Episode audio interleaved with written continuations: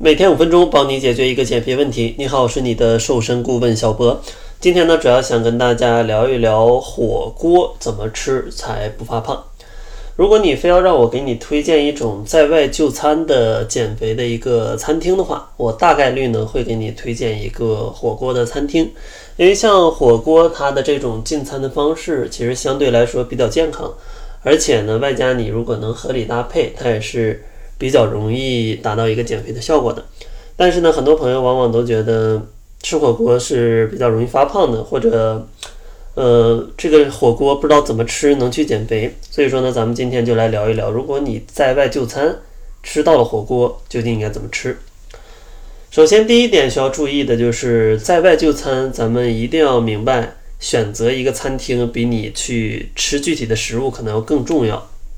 因为如果你选择一个餐厅，它里面全都是汉堡呀、披萨呀、意大利面呢，那这样的话，注定这顿饭的碳水化合物会过多，那这样的话就会容易有一些发胖的风险啊。因为你想吃的健康，它也没有条件让你吃。所以说，在选择餐厅的时候，一定先翻一翻它的菜牌，看一下，尽量不要选择这种食物相对单一的，全都是什么盖饭、炒面啊、意大利面、披萨、汉堡这样的餐厅。尽量选择一些可以让你去荤素搭配的餐厅，像荤素搭配的餐厅其实也有很多，但是我比较推荐大家选择去吃火锅。其实呢，选择麻辣烫跟吃火锅有点类似，但是呢，吃麻辣烫可能没有吃火锅幸福感这么强了。毕竟咱们讲的聚餐，所以说还是推荐大家可以的话可以去吃火锅。那想要吃火锅的话，建议大家注意三个小要点，咱们就能吃的比较适合减肥了。首先，第一个要点就是建议大家在吃火锅的时候就不要点任何主食相关类的食物了，比如说不要点火锅面，不要点土豆，不要点红薯粉，呃，或者说不要点一些呃山药啊、芋头啊类似的这样的一些食物，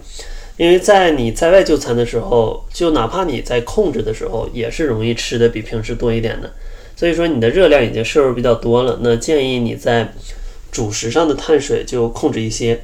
另外呢，你在外吃火锅肯定也不能涮完汤直接吃吧，你肯定也需要一些蘸料。那这些蘸料里里呢，或者一些汤底里呢，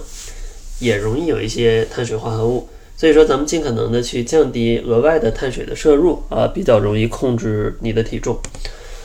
第二个建议呢，就是选择一些低热量的蘸料，同时呢，选择一些低热量的汤底。如果你在减肥最严格的时候，不建议你选择那种，嗯，辣锅或者说红油的锅底，因为里面的脂肪含量还是比较多的。建议大家这个热量上还是要控制，留一些热量去吃其他的啊，会更好。当然，如果你是一个呃欺骗餐或者说一个高糖日，呃，那你吃一点这个麻辣的火锅，它也没有问题。另外呢，像一些蘸料的话，一定要自己调配一个比较适合减肥的蘸料，可以放一些酱油，放一些醋，然后少放一点点的糖，然后用一些香菜啊、蒜呢。当然，大家也可以有各自的喜好，但是一定要注意，像各种的沙茶酱啊，那个热量就高的恐怖了啊，尽可能少吃这种。最后一个建议呢，就是咱们一定要做好荤素搭配。啊，哪怕你上面两点都做得很好，但你一吃就是三四盘肉，那就很恐怖了啊！因为大家在外面吃的这种涮火锅里的肉啊，脂肪含量是比你正常吃的瘦肉要高很多的，差不多脂肪含量能跟呃能比正常的可能要高个五到六倍吧。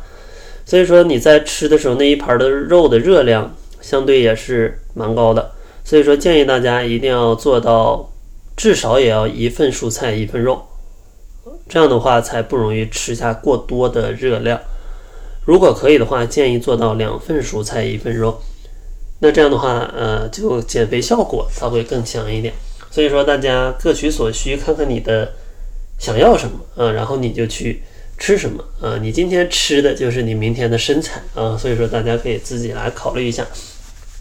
那结尾呢，还是送给大家一份食谱，帮助大家知道自己减肥的时候应该吃多少。如果想要领取的话，可以关注公众号搜索“窈窕会”，然后呢，在后台回复“方案”，咱们就可以领取这份为你定制的定制的啊 减肥食谱了。